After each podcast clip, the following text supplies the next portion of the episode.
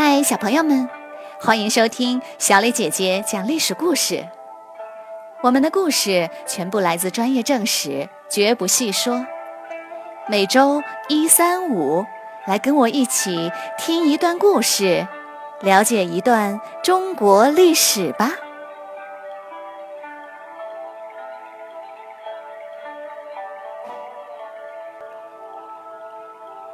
今天。我要给你们讲的故事的名字叫做《乐此不疲》。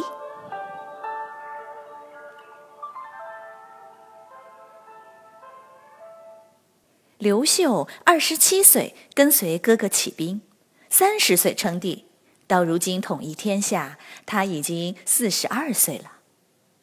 刘秀年轻时曾在长安上过太学，原本是个规规矩矩的读书人。没想到阴差阳错，他竟然带兵打起仗来，还做了皇帝。他征战了许多地方，亲眼看见一个个繁华的都市，转眼间变成残砖破瓦，无数老百姓家破人亡，妻离子散。他有些厌倦战争了，只要能不打仗就解决问题，他就不再言战。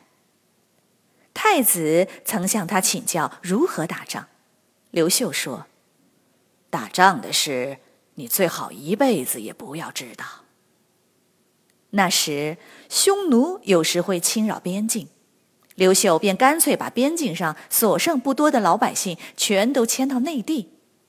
西域各国派太子来请求汉朝恢复都护府，继续管理和保护西域，刘秀拒绝了。他说。我们才刚刚建国，连饭都吃不饱，哪里还有余力保护你们呢？你们就自己管自己去吧。刘秀把军队都解散了，只留下一小部分用来对付偶尔发生的叛乱。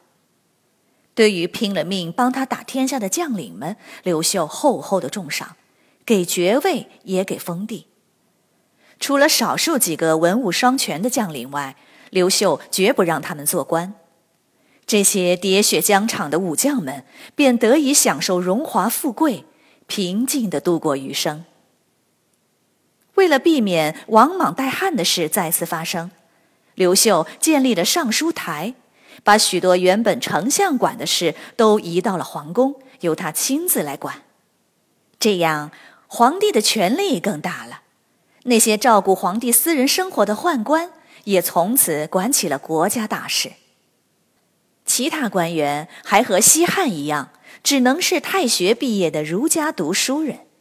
要想进中央当官，只能靠大官推荐。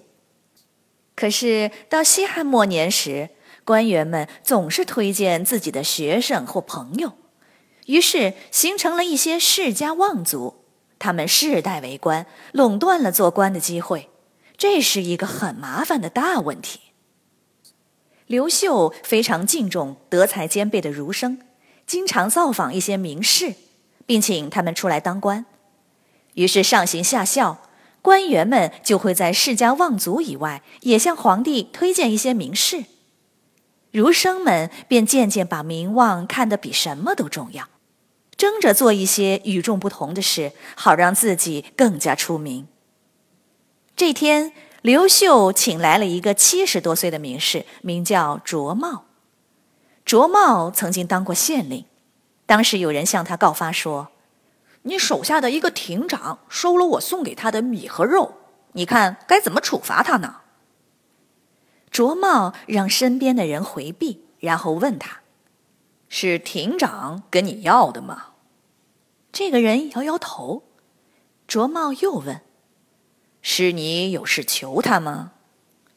这个人说：“也不是，是我主动送给他的。”卓茂觉得很奇怪。既然是你主动送给他的，那为什么要来告发呢？这个人说：“虽然庭长没有跟我要，但是我害怕他，所以才送东西给他。没想到他竟然真的收了，所以来向你报告。”卓茂说：“这就是你的不对了。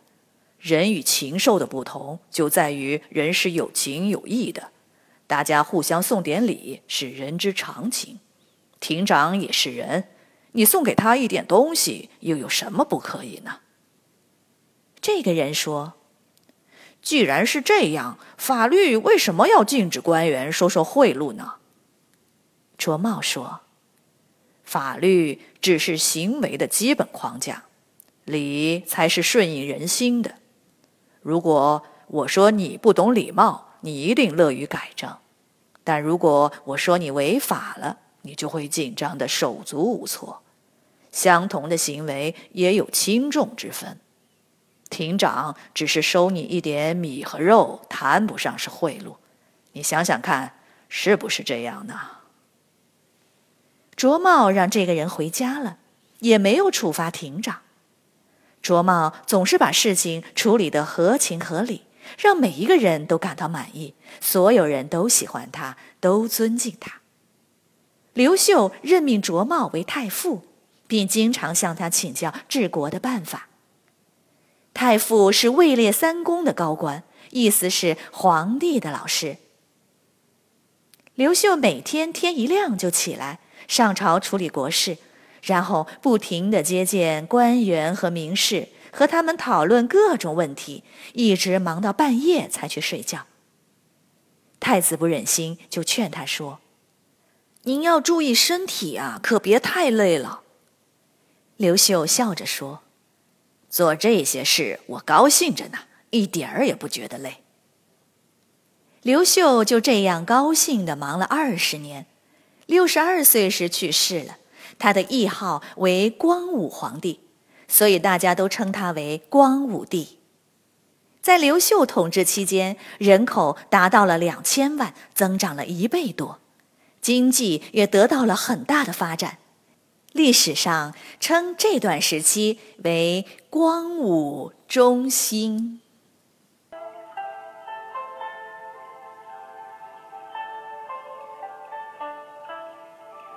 小朋友们，今天的故事就讲到这里，我们一起来学个成语吧。乐此不疲，出自《后汉书》，原文是：“帝曰：我自乐此不为疲也。乐此不疲，形容对某事特别爱好而沉浸其中，不知疲倦。”听完了今天的故事，请你来说一说。刘秀是少有的没有杀戮功臣的开国皇帝。开国功臣大多是握有千军万马、位高权重的武将。你觉得为什么许多开国皇帝要杀功臣呢？欢迎你们在公众号留言，或用语音告诉我们你的想法。感谢你们今天的收听，我们下个故事再会吧。